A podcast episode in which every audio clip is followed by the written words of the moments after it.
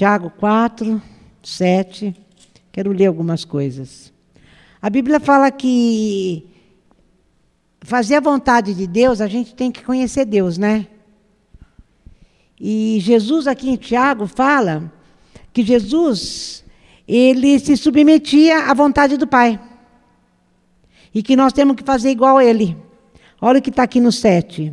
Então, rendam-se à vontade de Deus. Ele quer trabalhar na vida de vocês. Digam não ao diabo e ele fugirá de imediato. Diga sim a Deus e ele os atenderá na hora. Aqui está, pelo que eu entendi, ele está dizendo que quando a gente se sujeita a Deus, daí a gente resiste ao diabo. A gente só consegue resistir ao diabo quando a gente se sujeita a Deus, faz a vontade de Deus. Daí eu não vou ler porque todo mundo vai saber de cor. Romanos 12, como é que fala Romanos 12 a respeito da vontade de Deus? É boa isso, vocês aprenderam direitinho. Então a Bíblia inteira vem falando que fazer a vontade de Deus é bom. Que nós temos que fazer como Jesus fez, nos submeter à vontade dele. E submeter à vontade, gente, é a vontade, nós termos vontades, faz parte de nós mesmos, da nossa humanidade. E depende da minha escolha eu vou mudar a minha vida, depender daquilo que eu escolher, eu vou mudar a minha vida. Vai a, a minha escolha, quer dizer, eu, que eu não seja guiado pela minha vontade, porque dependendo da minha escolha, vai ter, determinar se eu tenho sucesso ou se eu tenho fracasso. Dependendo do que eu escolher. Daí, como eu estava lendo lá em Tiago, em Romanos, aliás, todos os evangelhos, as cartas de Paulo, vem e garante para mim que a vontade de Deus é melhor para mim. Isso significa que o meu sucesso está em fazer a vontade de Deus. Já que escolher vai determinar se eu perco ou se eu ganho, é melhor escolher direito. Então, gente, vamos lá para Gênesis capítulo 13. Já que a minha escolha vai determinar meu sucesso, é melhor a gente curar os nossos olhos. Porque a gente vai fazer a nossa escolha pela fé e não pelos nossos desejos. Vocês estão entendendo onde eu quero chegar? Os nossos desejos é para satisfazer só a gente. Agora, quando eu quero fazer a vontade de Deus e eu, ajo, e eu vou fazer minha escolha pela fé, tudo que eu escolher vai ser para a glória dele. E aqui em Gênesis, bom, aliás, Gênesis 13, vem falando que ele, Abraão, Deus escolheu Abraão, falou assim para Abraão: Abraão, eu quero que você me siga, eu quero que eu vou te mostrar, você vai, e você não vai, eu não vou te mostrar um caminho, você vai me seguindo e eu vou determinando para você onde eu quero que você ande. Difícil, né, gente? Porque se ele falasse assim para mim, eu quero que você vá, chegue lá naquele lugar lá, e vai me seguindo que nós vamos chegar lá, é mais fácil para mim. Mas não foi o que ele falou para Abraão. Ele falou: Abraão, você me segue e eu vou te levar para um lugar que você não conhece. E daí Abraão fala: puxa vida, ele falou que vai fazer de mim uma grande nação. Eu já preguei isso muitas vezes aqui. E ele vai, ele segue a Deus.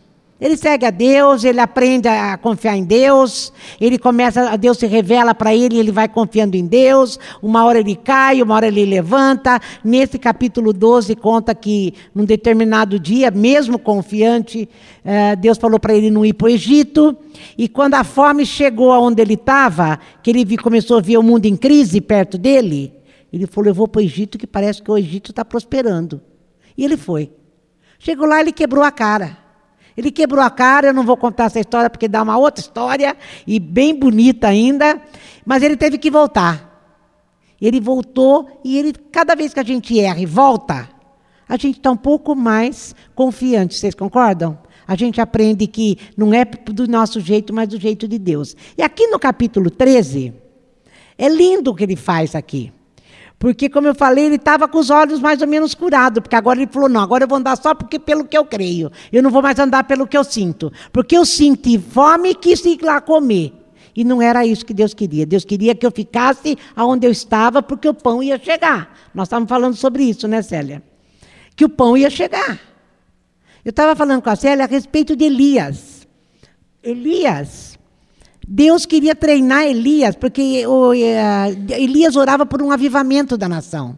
A nação de Israel vivia em pecado, vivia longe de Deus, e Elias era um profeta segundo o coração de Deus. Tanto que o profeta do Velho Testamento é Elias. E ele começa a, a orar por um avivamento, Deus falou: Bom, já que você está orando tanto pelo avivamento, eu vou usar você para esse avivamento. Mas eu vou ter que te treinar. E botou uh, Elias na escola de confiança. A escola de confiança de Elias foi: vai lá, vai ter seca na terra, vai lá no ribeirinho de Quirito que eu vou mandar corvo te alimentar. Elias foi. E o corvo foi lá e levou comida para Elias. É incrível isso. O corvo, eu estava comentando isso com a Silvana hoje. Lá no livro de Jó, o corvo, quando o corvo nenê, o pequeno o filho dele, queria comida, ele tirava a comida do filho para comer, porque ele é insaciável, ele não podia ver comida que ele não conseguia resistir. Ele tirava até a comida do filho. Daí Deus usa um corvo que tem essa natureza, leva lá um pedacinho de pão fresco e carne na boca do meu servo. Ele levava todo dia. E Elias ficou lá três anos. Não é que ele ficou três dias, três anos, sendo treinado a confiar. Daí Deus fala para ele: sai daí. Sai daí e vai para um lugar que vai ter uma viúva que vai te sustentar. Esquisito, uma viúva que vai te sustentar. Ainda chega lá, a viúva estava morrendo de fome, e tinha farinha e azeite para fazer só um bolo, que ela ia fazer e cozinhar para comer.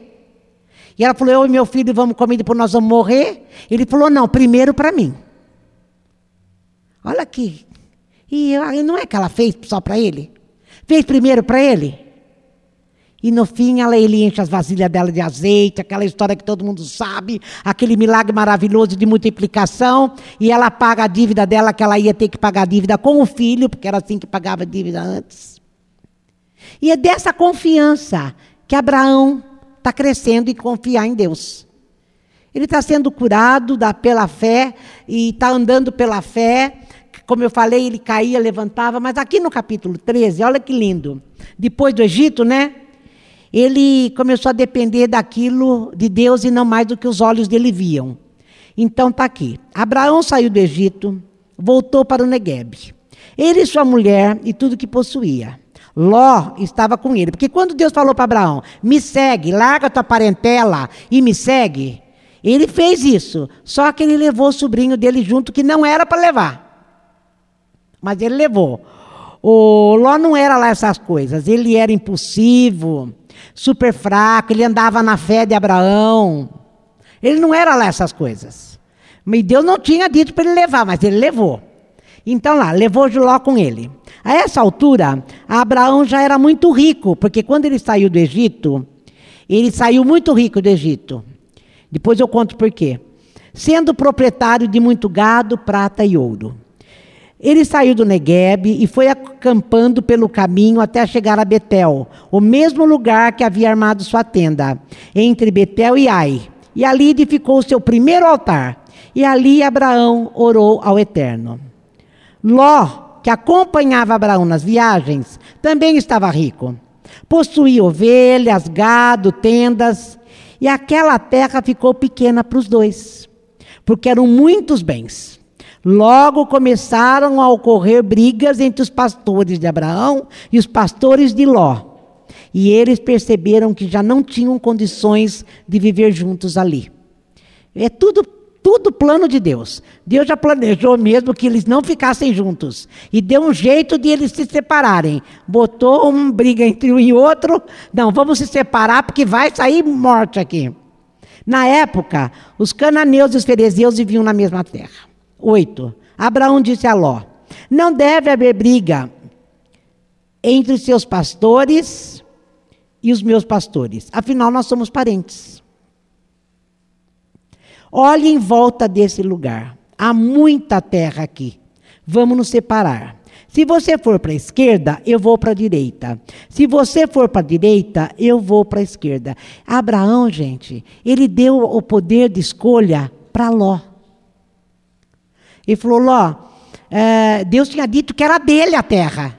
Deus tinha dito: eu vou te dar o melhor. Você me segue, que você vai habitar na terra que eu tenho para você.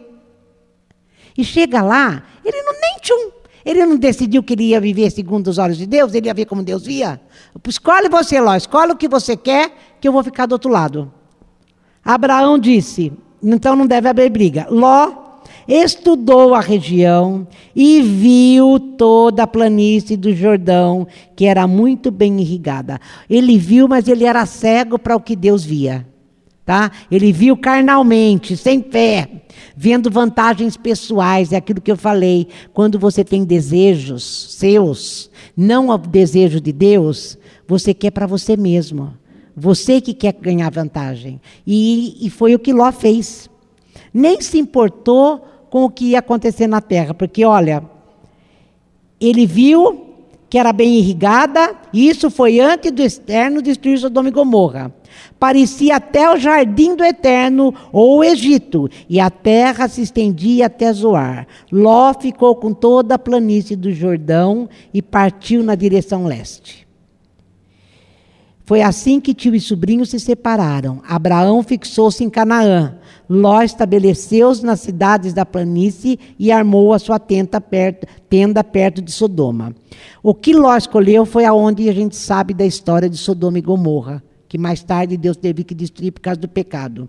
E olha o que falou aqui. Quando ele viu todo aquele lugar lindo, maravilhoso, cheio de água, cheio de planícies e de coisas, mas olha como é que era o povo dessa terra que Ló escolheu. Ele não se importou com isso. O povo de Sodoma era mau. Gente que pega, pecava abertamente contra o eterno. Quer dizer, desde que satisfaça os meus olhos, a minha barriga, o meu ventre, os meus desejos. Não estou me importando muito com como é que o povo anda. É o que Ló fez. Ele escolheu desse jeito. Depois que Ló, 14, se separou do tio, o Eterno disse a Abraão: olhe para o norte, suba leste a oeste, tudo que você está vendo. Abraão estava vendo pela fé. Ao contrário do sobrinho, toda a terra que se estende diante dos seus olhos, eu darei para você, para sempre, a você e aos seus filhos.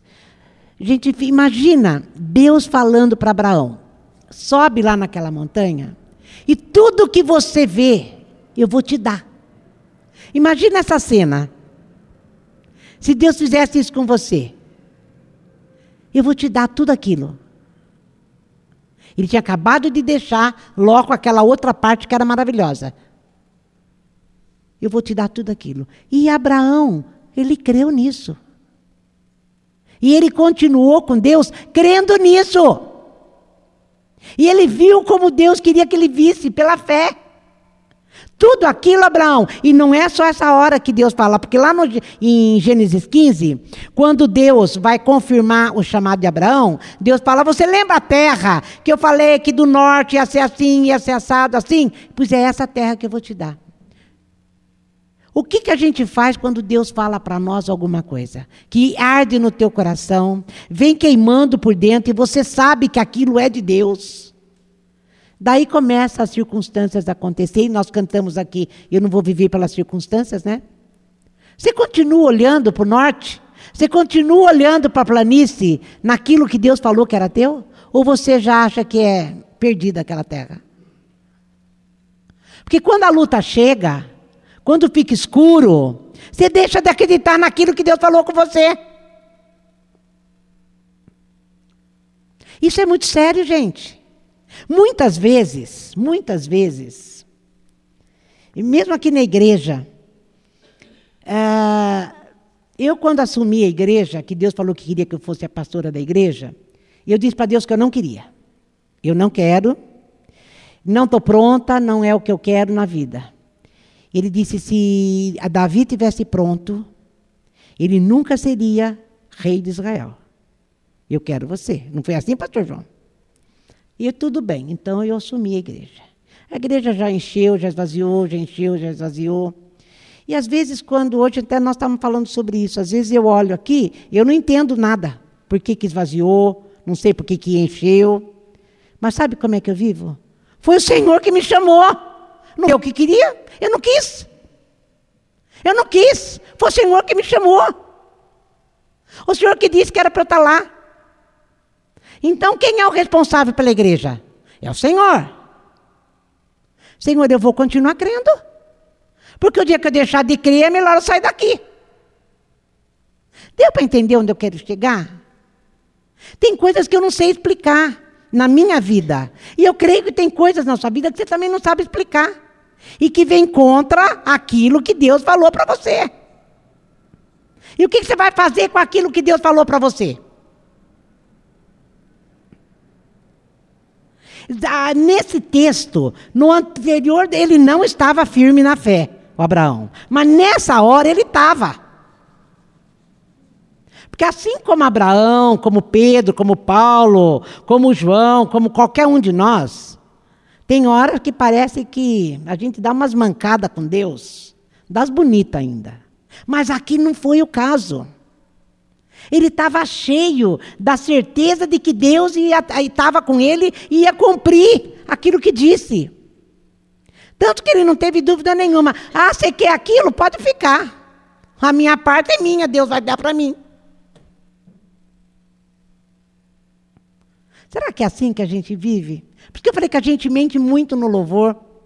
Quando chega as circunstâncias, vem roubar de mim o melhor daquilo que eu tenho de Deus.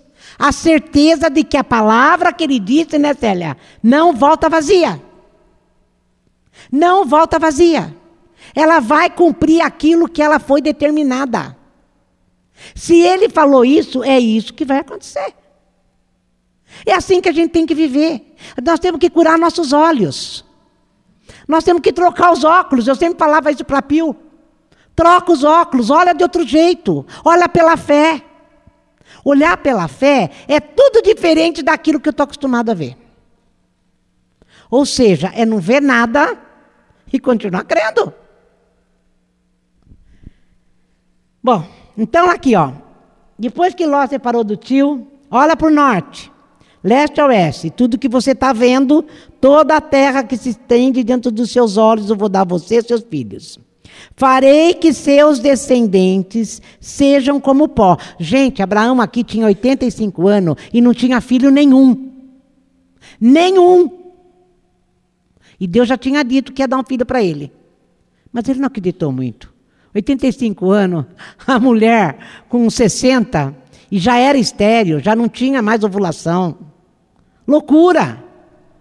Olha aqui, ó. Mas os seus descendentes vão ser como pó. Como vou ter descendente? Que isso? De que jeito?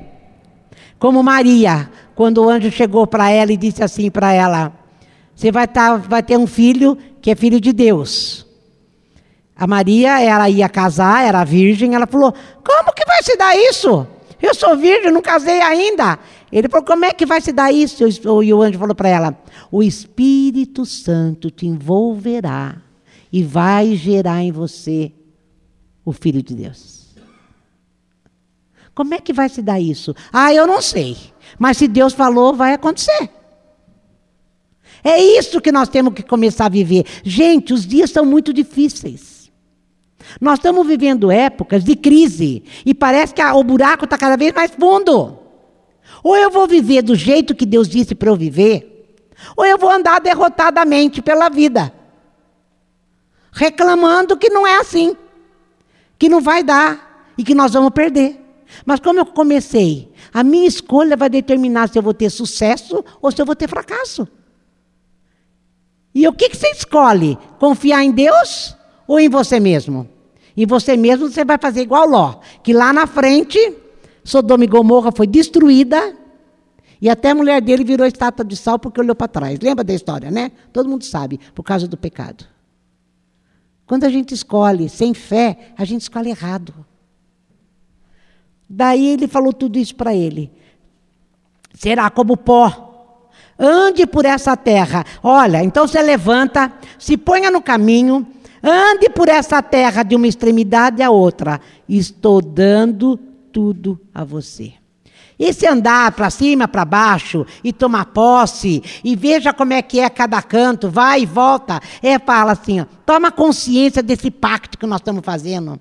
Toma consciência da promessa que eu estou te dando. Toma consciência daquilo que eu estou pondo na tua mão. Vai, anda do norte para lá, para cá, de leste a oeste, vai lá, toma posse. Toma posse, vai andando e falando: Isso é meu, Deus me deu, isso é meu, Deus falou, e Deus falou isso mais aquilo, Deus falou de novo aquilo lá, Deus falou que se eu viver a vontade dele, que é boa, perfeita e agradável, vai dar certo. Não estou vendo nada, mas Deus, o Senhor disse. Deu a entender? Isso é andar pela fé. Abraão desmontou a sua tenda, partiu dali se estabeleceu perto dos carvalhos de Manre, em Hebron, onde edificou um altar para o eterno. Sabe, gente, quem vê pela fé, quem vê, vê, enxerga pela fé, fica satisfeito com o que Deus dá. Fala, é essa porção que Deus me deu. Glória ao teu nome. Eu costumo dizer, é muito. Porque é a porção que Deus deu na nossa mão. Muito mais do que milhões sem a presença de Deus. Então, quem vê pela fé, fica satisfeito com o que, com, com o que Deus dá. Sabe? E quando você escolhe pela fé, você não permite que o seu coração escolha. Não permita que os seus desejos sejam mais fortes do que a tua fé. Deixa Deus escolher por você. Deixa Deus fazer o que Ele tem para fazer por você. Tem que ter, tem, eu já escutei gente falar assim: imagine orar desse jeito. Seja feita a sua vontade, assim na terra como no céu. Engraçado que foi Jesus que ensinou a orar isso, né? Precisa ter muita fé para falar para Deus: seja feita a tua vontade, assim na terra como no céu. Tem que ter muita fé para fazer isso. Deixar a escolha na mão de Deus deixar a escolha na mão de Deus. Não se atreva a escolher pelo teu coração que você vai quebrar a cara. Abraão então desmontou sua tenda, partiu dali, se estabeleceu perto dos carvalhos e edificou um altar para o Eterno. Daí vem o 14, que ele vai ainda uh, lutar contra uns inimigos de Ló. E no 15, ele já estava de novo querendo enfraquecer da fé com medo de perder a fé. E Deus aparece para ele e fala: Não tenha medo, Abraão. Eu não falei que eu estou com você? Olha para o céu. Olha para quantas estrelas. Olha para o céu e quantas estrelas. Quantas vezes a gente olha para o céu e não vê as estrelas? Mas elas estão lá. A vida de fé é assim. Quantas estrelas. Quantas estrelas. Quando você deixa Deus escolher por você, certamente Ele vai te desinstalar de zona de conforto. Porque a gente vai se acostumando a viver daquele jeitinho e acha que aquilo lá é bom, né? E daquele jeito, daquele jeito que eu quero, daí você fala, não, eu quero fazer a tua vontade. Daí Deus entra. Você quer mesmo? Eu vou entrar. E daí ele te tira dessa zona de conforto. Porque andar pela fé é confiar plenamente que amanhã ele vai estar presente de novo. E depois, e depois, e depois, e depois. Mesmo quando eu escolho, faço algumas escolhas erradas nesse caminho, como eu falei que Abraão fazia. No capítulo 3, 12, ele foi para o Egito que não era para ir, mas Deus trouxe ele de volta. No capítulo 15 ele estava morrendo de medo, e daí Deus faz de novo um pacto com ele, e anda no meio dos animais, e fala para ele: confia em mim, você vai ser o pai da fé, eu vou te justificar pela fé. E Abraão passa a ser o pai da fé. Isso não quer dizer que Abraão, depois dessa experiência, inclusive do 15, ele fosse perfeito. Não. Ele continuou caindo várias e várias vezes. Uma hora cheio de fé, uma hora. Mais ou menos parecido com a gente, né? Não é? Por isso que aquele do segunda-feira que eu preguei aqui para a gente andar com Abigail, porque Abigail chega para nós e fala: opa, lembra, lembra. Os Abigail da nossa vida lembra para nós a promessa de Deus para nós. Coisa que a gente sozinho às vezes perece. Por isso que a gente tem que ficar junto. Às vezes eu insisto em estarmos juntos por isso. Porque a gente precisa ser lembrado daquilo que Deus falou. Porque até a mulher de Abraão, quando ele contou para ela que Deus falou que ela ia ter um filho, que ela riu até, todo mundo já sabe da história, e ela teve um filho, e Abraão aí já estava com 100 anos, porque você pensa que depois disso foi logo em seguida? Não, demorou mais uns 15 anos para o filho chegar. Ela já quis ter um treco. Toda hora ela arrumava alternativa. Uma hora ela arrumou Agar, a escrava dele, para ter um filho com ele. E teve. Mas Deus falou: não é isso. Eu quero da sua casa, da tua mulher que eu vou ter. Porque Deus faz essas coisas loucas, que só Ele poder, pode fazer. Porque as outras coisas que todo mundo pode fazer, Deus não precisa fazer. Não é assim? Mas só que para andar com Deus é viver perigosamente pela fé.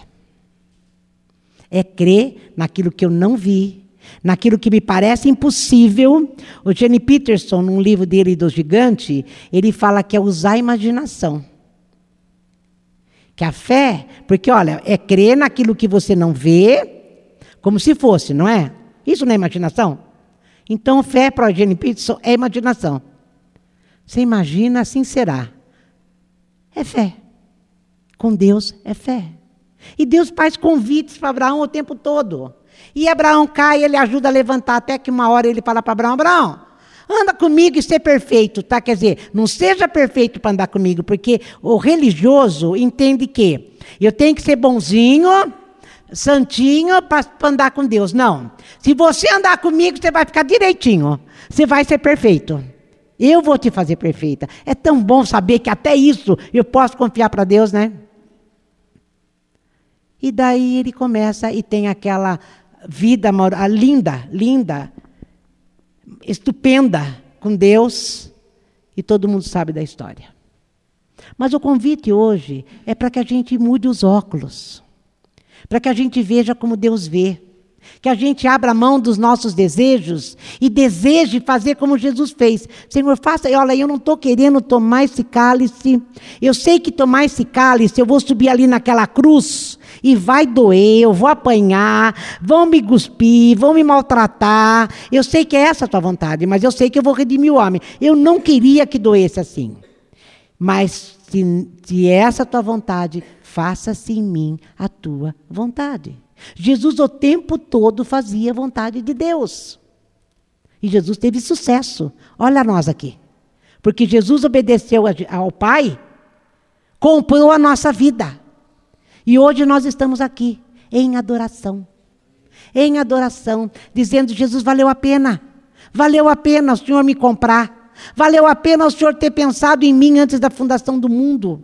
Valeu a pena antes da fundação do mundo, o Senhor disse o meu nome, escreveu o meu nome na palma da tua mão, e hoje eu estou aqui te servindo, eu estou aqui te adorando, eu estou aqui dizendo: Senhor, faça-se em mim a tua vontade assim na terra como no céu. Mesmo que as circunstâncias digam não, eu vou crer que o Senhor vai fazer essas circunstâncias virar em bênção. Gente, Romanos 8, 28 diz que ele transforma a maldição em bênção. Aquilo que me parece o pior é o melhor na minha vida. Aquilo que parece que vai me matar, vai me trazer vida. Vai me fazer ser igual a Jesus Cristo. Ou eu creio nisso que eu estou pregando, nisso que eu estou falando para vocês, ou é melhor eu dar um tiro na minha cabeça. Porque como viver de outro jeito se não viver desse jeito? Como que eu vou conseguir falar para ele, não, não é assim? Se é isso aqui que eu aprendo, ó, aqui, aqui, eu só aprendo isso. Ontem, é, hoje eu falei para o Caíto, né? Caíto, você nem escutou o que eu preguei ontem. Ele falou, escutei. O que, que eu preguei, Caíto? Salvação. E eu falei para ele, bom, é, é nada, né, porque eu só prego isso. E quer dizer, então, eu só prego isso. Porque não tem outro caminho para nós, não.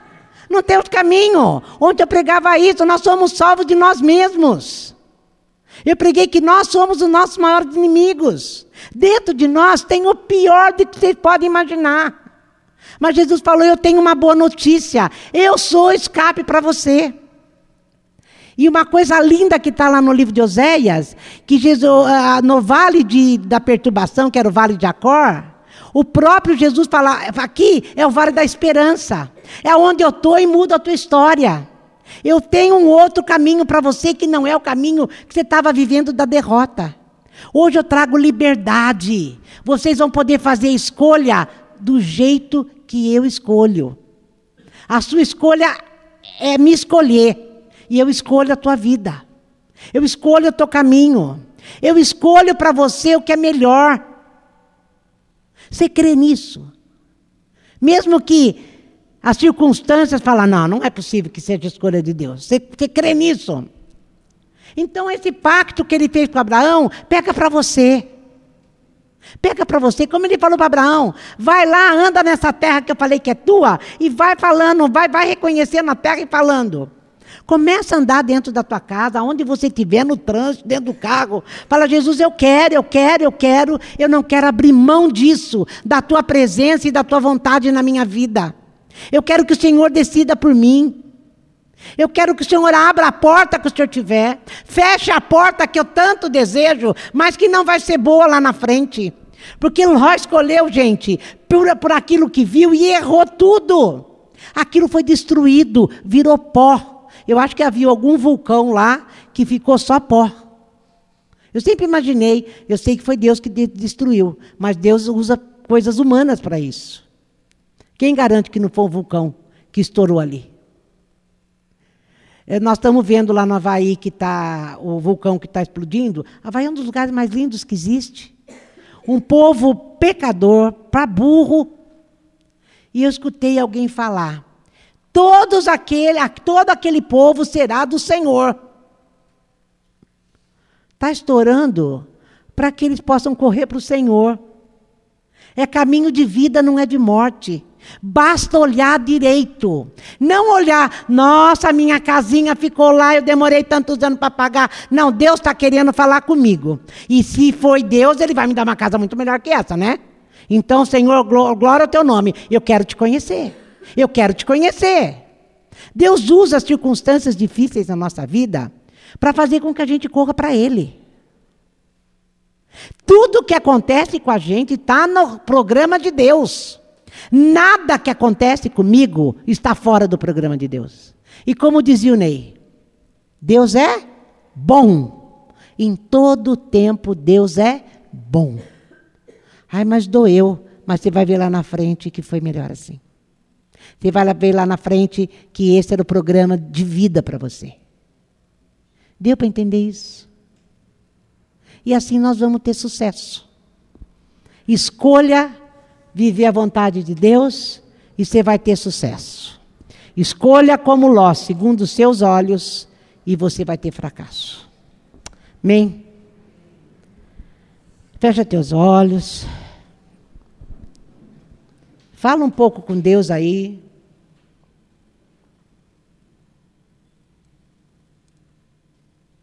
Se é difícil para você, fala para Ele. Mas eu queria tanto isso, e o Senhor pode não me dar, mas eu quero fazer a tua vontade. Eu quero crer que a tua vontade é melhor para mim. Pede ajuda para o Espírito Santo vir te convencer. Espírito Santo, vem vencer a gente. Vem vencer a gente. Vem, Senhor, mudar o nosso olhar. Vem, Senhor, fazer com que realmente, realmente, eu possa crer que a vontade do Pai, do Filho e a tua é boa, é perfeita. Perfeita significa que não tem espaço para erro. E é agradável. Quer dizer, se eu tiver realmente querendo, não vai doer, porque é agradável. Senhor, faça-se em nós a tua vontade, assim na terra como no céu. O Senhor já nos deu fé para isso. O Senhor tem se revelado a nós. O Senhor tem se mostrado como se mostrou para Abraão. Bastava Abraão ter dúvida, o Senhor aparecia e ficava falando com ele. Senhor, fala conosco. Eu sei que o Senhor já falou pela tua palavra, mas fala, Senhor, no particular. Quando estivermos sós, em sonhos, em palavras no coração, em lembranças da tua palavra.